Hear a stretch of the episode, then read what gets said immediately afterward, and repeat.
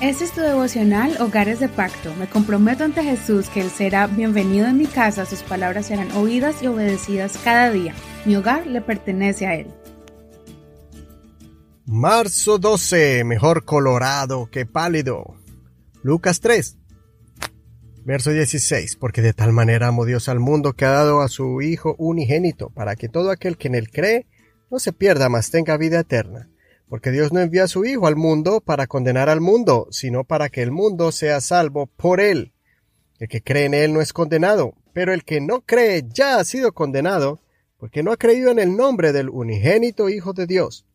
Y esta es la condenación, que la luz ha venido al mundo, y los hombres amaron más las tinieblas que la luz, porque sus obras eran malas.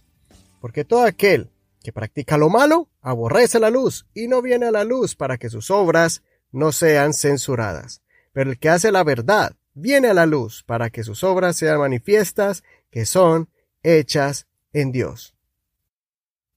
Entre los hispanos tenemos un verso coloquial, un, un dicho, y es, es mejor un minuto colorado que toda la vida pálido. Esto quiere decir que es mejor arriesgarse y preguntar algo que tú pienses que sea tonto o ridículo porque es mejor salir de la duda a que por la vergüenza o quedar en ridículo no hagas tu pregunta y entonces toda la vida quedarás como asustado y perdido porque no entiendes lo que querías preguntar. Esto mismo lo podemos aplicar en la vida espiritual. Jesucristo dice que la condenación o la salvación depende de cada uno de nosotros. Si creemos en Jesucristo y aceptamos su mensaje, entonces recibiremos la salvación. Pero si rechazamos a Jesús y su mensaje, automáticamente estaremos condenados. No porque Jesús se enoje y entonces quiere hacernos daño o hacerle daño a la persona que no le acepta. Jesús no obliga a nadie. Jesucristo mismo explica cómo es que viene la condenación a la persona que rechaza la salvación, no acercándose a la luz para que sus obras sean corregidas. En cambio, la salvación llega a aquel que sale de su oscuridad, expone sus manchas o su culpa, o su enfermedad, con la confianza de que lo está haciendo delante de aquel que puede limpiarlo o vestirlo o sanarlo. No importa la condición en que te encuentres, hay uno que entiende y comprende por lo que hayas pasado o estés pasando. A veces son consecuencias de nuestra ignorancia o por nuestra manera impetuosa de vivir, o simplemente un descuido que ocasiona en nosotros una acción dolorosa o vergonzosa.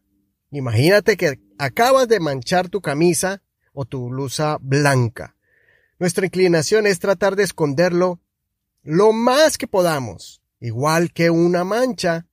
Si la intentamos limpiar con la mano o lavar con agua, la vamos a esparcir y hacerla más grande.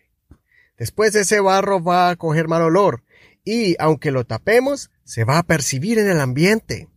Al final va a tocar quitarnos la ropa, pero ya nunca vamos a salir donde estamos porque no tenemos cómo cubrirnos.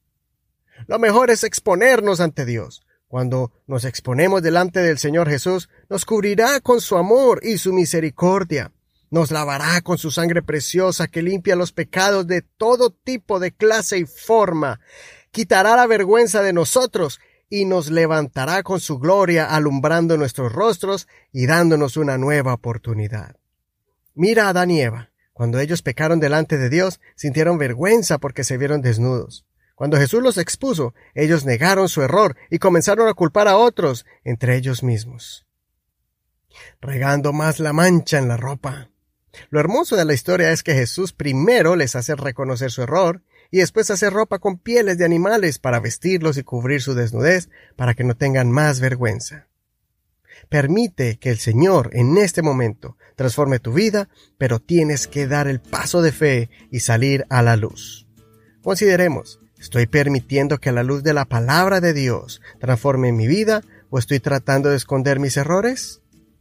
Que el Señor Jesucristo te limpie, te cubra y te quite la culpa en este día.